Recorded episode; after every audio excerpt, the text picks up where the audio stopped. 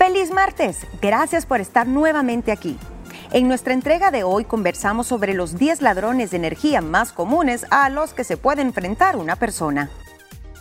Pero primero me gustaría introducirles a este personaje y es que mucha gente cree que el Dalai Lama es un nombre de una persona cuando en realidad es un título.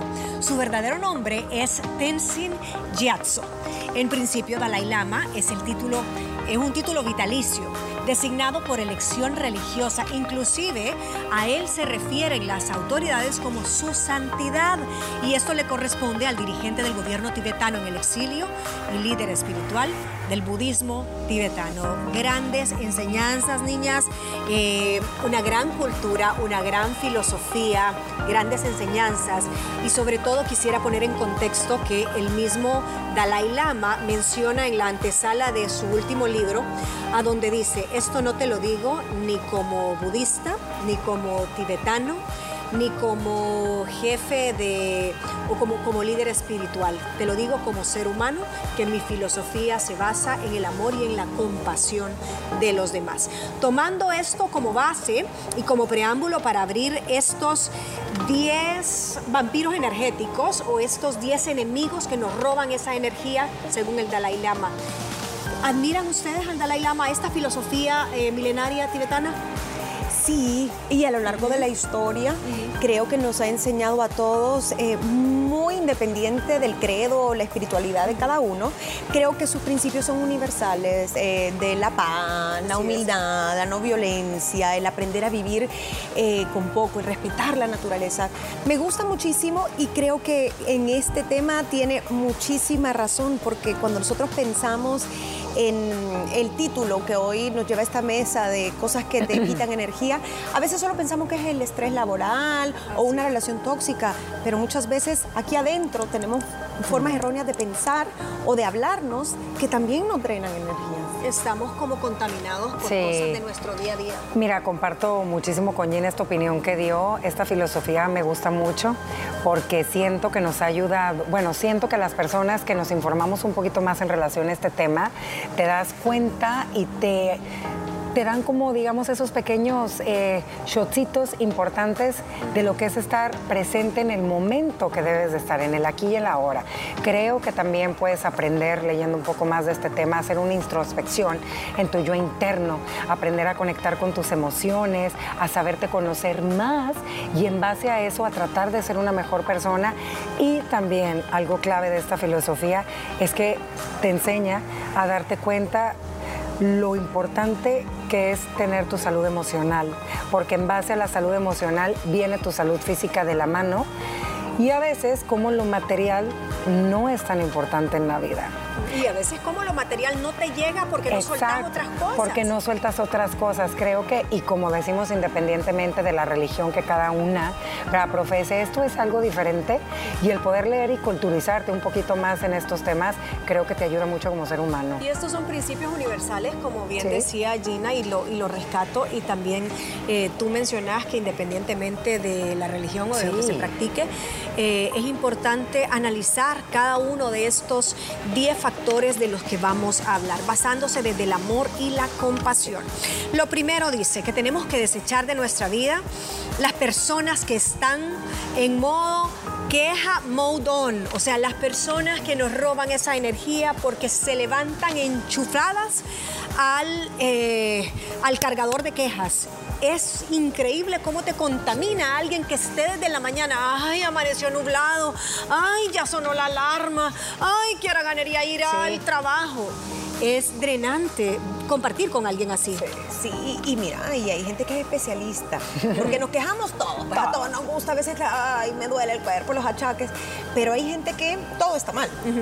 Desde que todo el mundo le cae mal, desde que pasa criticando, desde que se va a venir el fin del mundo, todo es tragedia, todo es drama, y muchas veces estaba viendo que, ese, que esa queja o esa victimización, más allá de consolarse a ellos mismos o de llamar la atención, muchas veces hasta proviene de ese egocentrismo, de quiero ser protagonista de la vida de todos, aunque sea la mala, con cosas negativas. Aunque sea quejando. Aunque sea quejando. Sí, tú lo mencionaste y y quiero pensar que para la psicología este término que estás utilizando son los famosos vampiros energéticos. Son personas que te cansan emocionalmente y yo siento que son esas personas que te quieren chupar literal tu energía para nutrirse eh, de ella. Todos los días, en todo momento, a uno le toca convivir con personas así cuando vas al supermercado, con la gente que te rodea en tu trabajo, con familiares, con todo, pero pues hay que tratar de tenerlas más lejos. No te puedes cortar el vínculo porque a veces pues es difícil cuando son familiares, pero uno tiene que ser emocionalmente inteligente para no dejar que te quite tu energía, ¿me entiendes? Positiva y te, te cansan, Mónica. o sea, cansan. No sé si les ha pasado y hemos platicado que a veces vas a reuniones y dices, hey, vengo tan agotada emocional, no sé, como que siento que no tengo energía, vengo... Y es porque estuviste con una persona así. Aquí hay una analogía que me gusta bastante y dice, si alguien busca un bote para echar su basura, que no sea ah, tu mente, no permitas, no hagas esa como que abrís aquí un zipper y decís, écheme todo lo malo aquí en la cabeza. No, o sea, pensemos bien qué es lo que estamos consumiendo, qué es lo que están escuchando nuestros oídos, con qué nos vamos a la cama, con qué nos despertamos, con regocijo o con alguien que esté quejándose. Entonces, ojo con esto, usted es el que designa las personas que entran en su vida, si es modo queja o si es modo gratitud. Segundo, me pareció interesante, las cuentas claras. Mire, tome chocolate, paga lo que debes. Dicen que nadie puede prosperar en la vida si tú andas dejando cuentas abiertas, si sos un deudor, si sos un malapaga, no fluyen las cosas ahí. No, y mira, es, es increíble, pero hasta las cosas más pequeñas, salga de esas deudas pequeñas, algo que le pediste prestado a un amigo porque no tenía en el momento una comida, un regalo, lo que sea. Y también cobre lo que le pertenece, porque a veces no sabemos decir que no a la gente que queremos, nuestros amigos, que pueden tener un problema y está bien prestar y todo. Pero hasta eso, tú tienes que saber a quién sí, a quién no y cobrar cuando ya se haya tardado mucho, porque está minando tu economía. Eh, tarjetas de crédito, facturas de luz, trate de no pasarse de la fecha, porque esas cosas son las que más estrés te generan. Mira, si te pones a analizar este, que es el número dos, qué importante es. Por deudas, personas se quitan la vida. Por deudas se dejan de hablar familias enteras. Por deudas se pierden matrimonios. Por deudas, la deuda te lleva a un camino directo al estrés, a mermar todas tus emociones positivas y todas van a negativas creo que esto es bien importante enseñarlo desde casa, desde pequeños. Lo importante que es ser una persona honesta y honrada. Te prestan y te pago. No te puedo pagar en este momento, pero voy a intentar hacerlo de la mejor manera. Igual, en cobrar, en este caso sería, uno sabe de antemano que si tú vas a prestar cierta cantidad de dinero, a quien se lo estás prestando, tú ya sabes si lo vas a haber perdido o no. Mm. Entonces, ojo con eso también.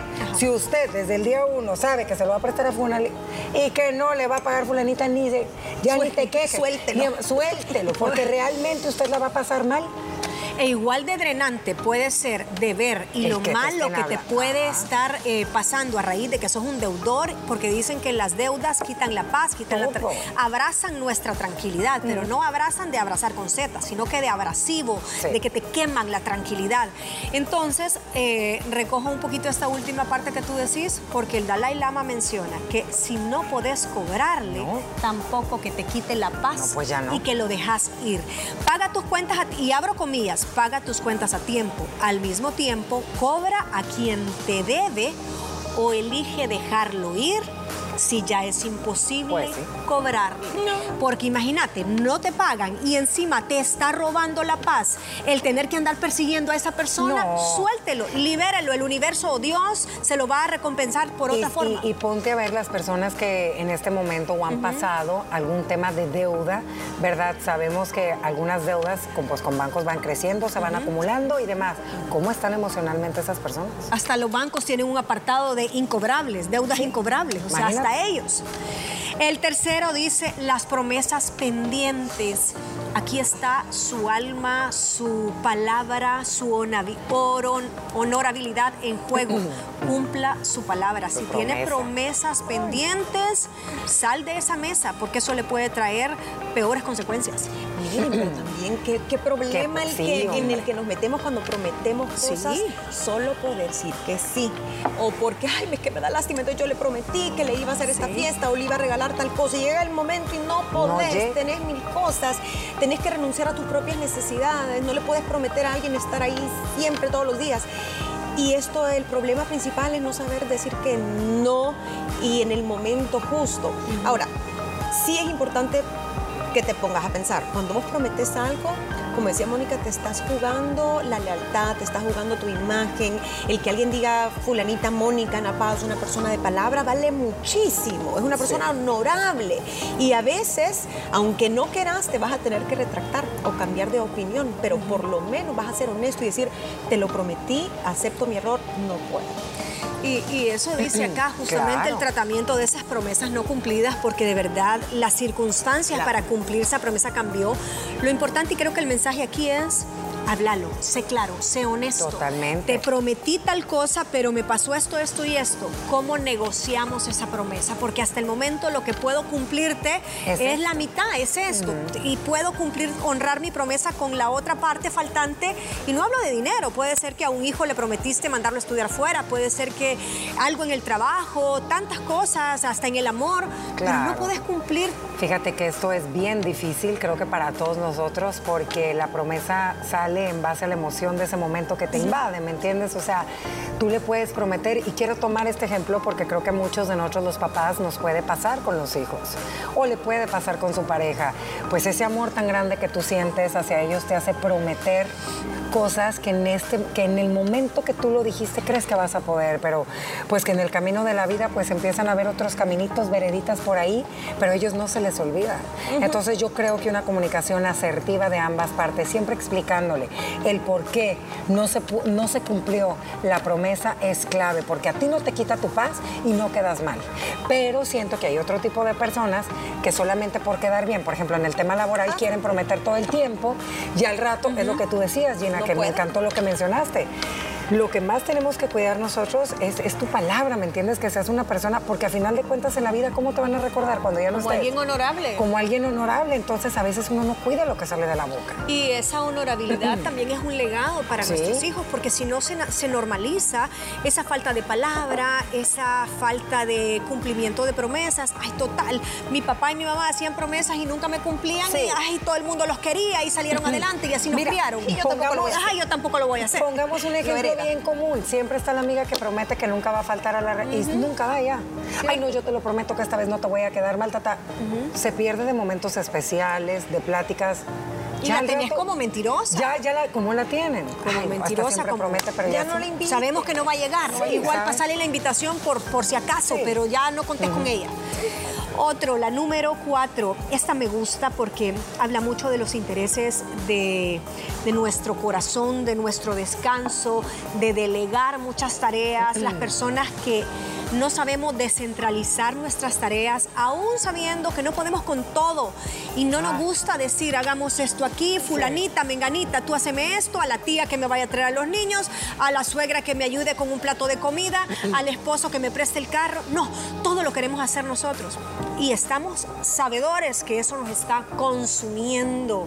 Eso también nos pasa una factura no saber delegar, el creer que solo nosotros lo podemos hacer bien, porque esto puede originarse de muchas formas. Estás acostumbrado tal vez a ser muy independiente, lo cual está bien, pero no sos Superman, no sos Superwoman tampoco, la Mujer Maravilla. El pedir ayuda, el decir auxilio, me estoy ahogando, no puedo con todo, tengo miles de compromisos, ayuda a la pareja, eh, a los hermanos, bendito Dios si tiene la familia aquí, pero un amigo o el ser lo suficientemente sincero, donde un jefe decirle, mire, yo le prometí entregarle esto, esto y lo otro esta semana, pero ¿sabe qué? No puedo. No salgo. Y no salgo. Y me da más pena quedarle mal o hacerle una chambonada que decirle sí, sí, sí, sí, sí y después no Quedarle mal. Fíjate que este, este punto para mí es tan importante. Vivimos en una sociedad y en un mundo donde el que más rinde es el mejor. La sociedad de rendimiento. La sociedad de rendimiento que hemos platicado en muchas ocasiones aquí en Liberadas. ¿Qué pasa? Que entre más hagas, eres mejor. ¿Me entiendes? Entonces no, no quieres soltar porque tú tienes que demostrar que sí puedes y que eres buena. Aunque la vida te esté llevando, como dicen por ahí, entre las patas, tú tienes que demostrar y también hay que hacer una introspección, por eso es también bonito este tema que estás llevando hoy, Moni. ¿Qué hay adentro de ti que quieres controlar todo? ¿Quieres controlar tu hogar y que todo esté perfecto? ¿Quieres controlar que los niños estén bien? ¿Quieres controlar tu trabajo? ¿Qué te está faltando a ti porque todo quieres controlar? ¿Por qué no lo quieres soltar? Creo que este punto muchas de nosotras, y me incluyo porque yo siento que yo me, me siento identificada un poquito con esto porque siento que si no lo hago yo nadie lo va a hacer igual que yo. Y está mal. A final de cuentas, el cuerpo habla, niñas. Y eso es precisamente el punto cuatro. El título era no escuchar nuestros intereses. A veces esas tareas que sabemos no nos gusta hacer y que alguien tal vez la haría con, con pasión, con más júbilo, pero nosotros tenemos que hacerla nosotros aunque no nos guste. Hay que escuchar al cuerpo. Hay que escuchar si esos intereses no van de acorde a nuestra psique, a nuestro corazón, a lo que realmente queremos en ese momento. Tal vez descansar, tal vez irte un fin de semana a la playa, pero tú, no, es que tengo que tener la casa lista porque el lunes eh, me viene la nueva empleada o porque el lunes viene el nuevo eh, elemento, el nuevo talento aquí al, programa. No, o sea, escucha tus intereses, pero esos intereses no económicos, intereses del alma. Con esto nos quedamos. Eh, al regresar, no descansar ni actuar. Uy, viene fuerte esto. Nos vamos a pausa. Haremos una pausa, pero en breve regresamos. Número 5 de los factores que según el Dalai Lama nos roban esta energía. No descansar ni actuar. Date permiso para descansar si estás en un momento que lo necesitas y date permiso para actuar si estás en un momento de oportunidad. Cada cual lleva su ritmo, pero es importante saber cuándo descansar y tomar fuerzas y no hacerlo cuanto más lo necesitamos implica perder nuestras fuerzas y cometer irresponsabilidades que van a acabar en arrepentimiento. Me gusta esta, creo que la de no descansar está bien claro, pero me llamó la atención la de no actuar cuando se te presenta esa oportunidad a la puerta y toca así bien suavecito a tus oídos, también te puedes pasar una, una gran factura. Pensar demasiado, yo creo que esa es una de las causas principales por las que a veces no accionamos, no actuamos, miedos y no te aventas en el momento y crees que todo te salga perfecto, entonces le, le das más, más pensamiento, perdiste ese tiempo. El tiempo es de las cosas que no regresa y creo que a veces nos vence ese miedo o ese perfeccionismo y la procrastinación. A veces tú decís, ok, qué pereza, pero este es el momento que tengo para hacerlo. Ahorita sí, mañana no sé si voy a poder. Entonces, como dicen a hoy, lo que tal vez no vas a poder hacer mañana. ¿Para qué ir postergando? Y eso también es bien natural, como el punto anterior eh, de querer controlar las cosas. También queremos como que escabullirnos o huirle a ciertas citas importantes, a ciertas tareas importantes, pero a veces te arrepentís y decís, ¿por qué no lo hice ayer? ¿Por qué no contesté ayer? Ya hubiera salido de esto. Pude haber adelantado tal cosa. Claro. El famoso burnout, yo le metería ahí, estás tan agotado emocional, física, de todo que cuando realmente te llegaron a tocar la puerta con esa oportunidad ya no dabas. Y ni la reconociste. ni la viste, ni la reconociste y en ese momento ni te importó. Y a lo mejor esa oportunidad que tocó a tu puerta era lo que tú trabajaste durante meses y años de tu vida, que llegó y te hizo, hola Mónica, estoy aquí, tú ya estabas, ¿Sí? ya no quiero. ¿Sabes? Y, o sea. Y pudo haber sido ese game changer en tu vida. Claro. Ese momento donde 10 años después vas a decir, ay, si es que yo debería haber tomado esa oportunidad, ese trabajo, debía haber ido a ese viaje. Y no lo hiciste. ¿El hubiera? El hubiera, que no existe. O sea, escucha el universo porque cuando llega y le da esas señales de actuar y te abre ese portal de oportunidades, casi siempre llega bien suavecito y bien sigiloso a tocarte la puerta. Y sabes también que siento que, que nos pasa y lo platicábamos en esta sociedad de consumo que estamos y que vamos a seguir estando porque llegó para quedarse, vivimos muy rápido. Entonces nosotros estamos acostumbrados a que todo te llegue ya. Yo estoy buscando la oportunidad del momento, ahorita tiene que llegar. Tiene que llegar en menos de una semana porque si no llega lo que yo, ya no va a llegar nunca y estamos tan mal acostumbrados. Es cierto. Otra con la que yo me identifico y estoy segurísima que ustedes dos también es ese robo de energía por el desorden, por la limpieza, por el tiradero, por la acumulación.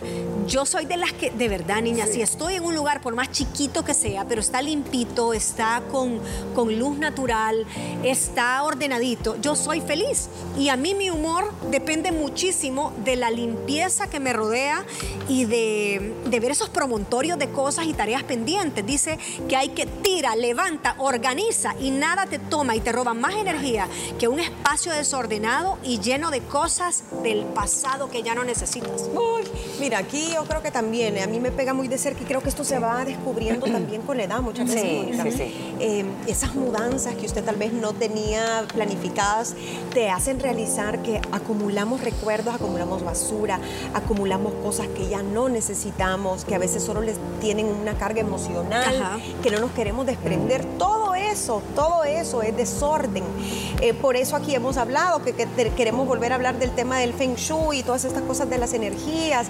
Por eso es que en su momento se volvió tan popular y no digo que sea el camino correcto siempre el minimalismo o una Marie Kondo y su método del orden, pero sí que no me dejarán mentir. El día que tienden ustedes la cama, Ay, qué rico. que botan lo que tenían en una librera o una gaveta que no habías querido abrir porque te daba terror, hasta arañas tenía, sentís que te quitan un peso de encima. Cuando regalás cinco pares de zapatos que ya no usabas, cuando por fin revisaste ese closet, es como quitarse, de verdad, libras, peso de encima y que a lo mejor estás tú, ¿dónde voy a guardar tal cosa? ¿Dónde voy a poner esto? Ahí no me cabe nada. Y eso te roba. ¿Por qué estará tan ligado a las emociones y al bienestar el orden? Es que imagínate, hablando de nuestro hogar, uno es el reflejo, tu casa es el reflejo de tus pensamientos y de tus emociones. Entonces es bien importante, para mí no hay nada más que me dé paz y gozar mi hogar cuando está ordenado, cuando está limpio. Por ahí dicen que los lugares donde más le tiene que poner usted atención a su hogar, por donde está todas las vibras, como co- es la cocina y es el baño principal, o sea, el baño eh, de Social. visita, el baño, Baño social. social. Entonces yo sí soy fiel creyente que una casa está con ventilación, niña, los que tienen mascotas, qué Ay, importante es un buen, una buena higiene, un, un buen orden. no nos vayamos lejos cuando te subes a un vehículo de alguien. Ah, sí. También, eso incluye. Ajá. Eso incluye. Sí. Qué lindo es subirte a un vehículo y limpio, limpio, ordenadito, a cuando te subes y por acá te brinca algo. Y Hasta mira, te habla. Sí, te habla por ahí. y te sentás. Ay, yo ahí, si te sentaste en el muñeco Eh, del niño. O hay comida, o hay de todo. O sea, de verdad creo que no hay nada más estresante que, que te haga estar así. Y saben Que por eso las personas que padecen de eh, acumulación compulsiva también está íntimamente ligado con su estado mental. O sea, tienen tal depresión, están en tal tristeza, está en tal revolú su cerebro que así se proyecta su casita. Eh, personas a donde tienen que hacer una intervención familiar para que salgan de este, de este trastorno.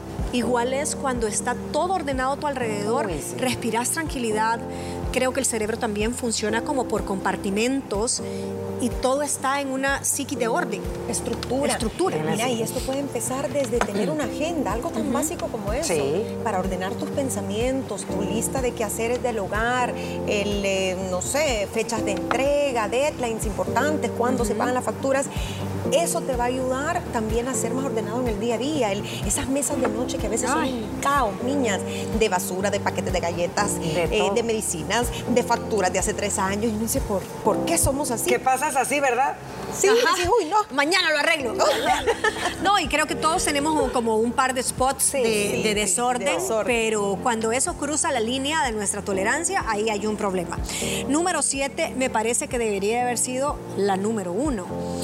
Cuidar tu salud. El no cuidar tu salud, muchos cuidamos de las finanzas, del patrimonio, nuestros hijos, hay que cuidar el trabajo, pero ese templo a donde reside todo, que es nuestra salud, no tenemos una conciencia como últimamente se nos ha enseñado a cuidar de la salud, el comer bien, el ver qué consumimos, desde lo que oímos hasta lo que vemos. Antes no se enseñaba tanto eso, ahora hemos entendido Sí. más que el templo del espíritu y que todo lo que gira a nuestro alrededor va a estar bien si nuestra salud está bien. Pero sabes que Moni, eso comparto con Gina hace rato que dijo algo. eh, este tema va relacionado mucho también con la edad, porque empezamos a valorar más los momentos que, que el número en sí que tenemos. Cuidar de la salud es cuidar de ti haciendo deporte, es cuidar de ti alimentándote de una manera balanceada. No estamos diciendo que tienes que dejar aquellos pecadillos que te encantan, porque es parte de la vida, el comer y el disfrutar, pero hacerlo todo en una balanza, el darte tiempo de también poder disfrutar del sol hoy que está el solsticio de verano, que les compartimos la nota, que es el día más feliz, el poder escuchar realmente a los pajaritos en la mañana, el respirar el aire puro con tanta vegetación que tenemos aquí. Todo eso también es cuidar de nuestra salud emocional, que va de la mano con la salud espiritual, porque en el momento que tú conectas con eso, conectas con tus emociones, ya sea con tu ser supremo, con la persona que tú quieras, y va de la mano el que te quieres cuidar, con tu alimentación y con todo lo demás. Dormir. Dormir. Dormir, qué importante es. Uno dice, no, no voy a dormir porque voy a perder el tiempo, no voy a cenar porque me quita el tiempo, no voy a hacer una comida al día porque ah, tengo que ser productivo, productiva. Ay Dios, al tercer día vas a estar fatigado, no vas a poder tomar decisiones, te vas a enfermar. Yo sí he aprendido y, me cuesta a veces, pero sí, el sueño tiene que ser sagrado. Y aunque no puedan ser ocho horas, pero que esas seis horas sean de calidad y hay que decir un hasta aquí al día siguiente y, me dedicarte tiempo. Sí. Y todos esos, miren, estos jóvenes que ahora eh, comen algunos de una forma como más inconsciente, más desordenada, que creen que la juventud es eterna, después se te vuelve un hábito el comer mal, llegas al borde de los 40 años con el colesterol hasta arriba, con problemas de tiroides, con sobrepeso, con infartos prematuros. ¿Por qué? Porque no cultivaste y no cuidaste ese templo tan sagrado. Claro, todos nacemos con alguna precondición de algo, que ya esto es algo eh, que no podés tú controlar, pero sí podés cuidar a que sea manejado de la mejor forma posible. Esta que viene me gusta, la número 8, enfrenta las situaciones difíciles. Cuando tenés una piedra en el zapato, una situación, un problema que se te está presentando y, te quita el sueño, por ahí tenés que empezar. Agarre el toro por los cuernos, enfrente a esa persona con sabiduría, enfrente a esa situación, si es emocional, si es espiritual, si es social, si es económica, póngale fin y arregle. Y solo el hecho de dar ese primer paso, esa llamada, es mandar ese correo, le va a dar una gran paz. Sí, cosas pendientes que te quitan la paz, como tú decís. A veces decís, ay, lo voy a postergar porque no voy a hacer que lo tome a mal esta persona. Y a lo mejor algo que te urge, que es importante para ti. Entonces, háblelo. Lo más que te puede pasar es que te digan que no. Ajá, o ya lo tenés ganado. Vaya, pero ya probé. Ajá. Mire, y cuando son temas delicados con personas eh, cercanas a usted, alguien, familia política, eh, pues también piensa que las emociones hacen daño y al rato la que una termina perdiendo es uno por guardarse todo. Entonces hay que buscar el momento y las palabras adecuadas. El otro día tocamos en una mesa de las mujeres libres, ¿se acuerdan el tema de eh, cómo, cómo te expresas, la ah, manera en la que una comunica? También ahí está la clave. A veces creo que no es ni el momento ni el lugar para hablar de ciertas cosas y aclarar ciertas cosas y ahí es cuando no funciona.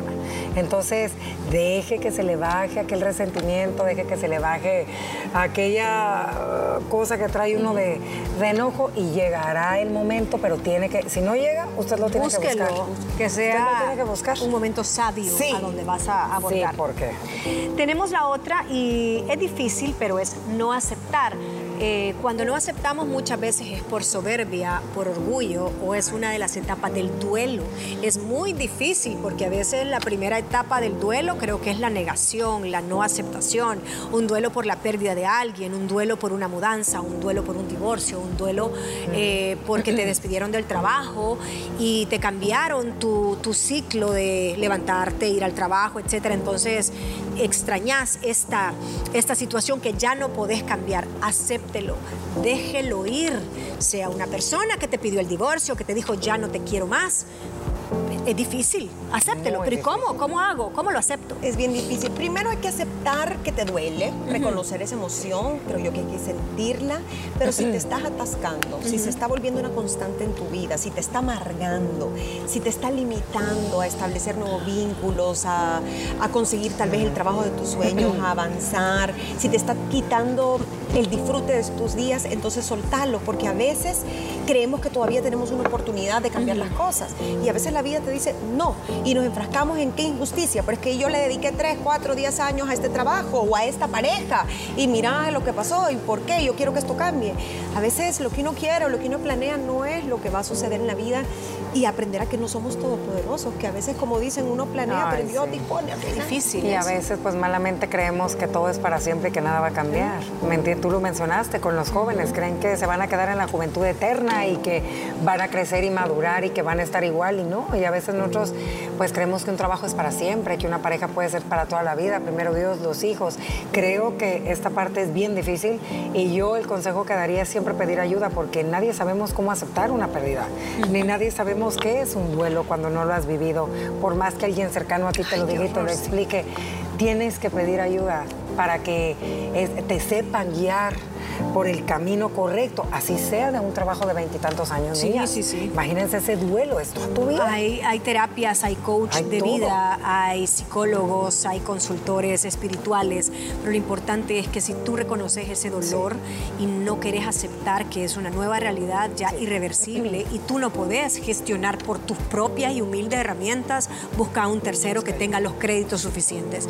Y la última, y también para mí se lleva la corona de, de todo esto, es no La falta de perdón es la tumba en vida de todos los que no sabemos perdonar. Libérese. Mire, el perdón es, dicen que comienza con, con un deseo. O sea, yo deseo y decido perdonar. ¿Y pero y cómo? en el momento que tú decís, le decís a tu cerebro, decido perdonar, empieza como esa pequeña transformación que ya Dios, el espíritu, la energía o lo que usted quiera va transformando. Pero usted tiene que desear y verbalizar, quiero perdonar. Ay, qué difícil. sí. y mira, seamos honestos, a veces no se logra por más que se trabaje. Eh, recuerde que perdonar no necesariamente es olvidar, hay que aprender las lecciones. Eh, no necesariamente si perdonas a alguien va a volver a estar en tu vida, pero creo que el, el más bendecido con eso es uno, porque la falta de perdón lo carcome a uno no a la otra persona, al otro puede que le valga. Entonces sí creo que por paz mental y por la propia felicidad hay que saber Es cierto, con esto cerramos, Ana Sí, miren, pues el perdón no llega solo, se tiene que trabajar. Yo igual le aconsejo, pida ayuda, porque también nadie te enseña a perdonar y no sabes ni por dónde empezar, como tú no lo mencionaste, Mónica. Verbalizando, yo no sabía eso, por ejemplo. Tienes que decirlo y entonces ya el cerebro se programa a, empezar a dejar abrir esa fisura para que empiece esa, esa llamita de, perdón y de compasión, que es la base de todas este, estas 10 cláusulas. Eh, dice que el perdón nos sirve de cómoda almohada. Con este pensamiento del budismo de los tibetanos, cerramos esta mesa de las mujeres libres y nos escuchó a través del podcast. Espero que haya sido edificante para usted hablar de estos 10 eh, títulos que te quitan el sueño. Gracias de verdad por escucharnos. Recuerda, sintonízanos. Nuestro show es de lunes a viernes a las 12 del mediodía a través de la señal de Canal 6. Y no olvides que puedes interactuar junto a nosotras por medio de las redes sociales. Nos encuentras como arroba liberadas TCS. En nuestra próxima entrega platicamos un poco sobre la famosa crisis de los 40. No te lo puedes perder.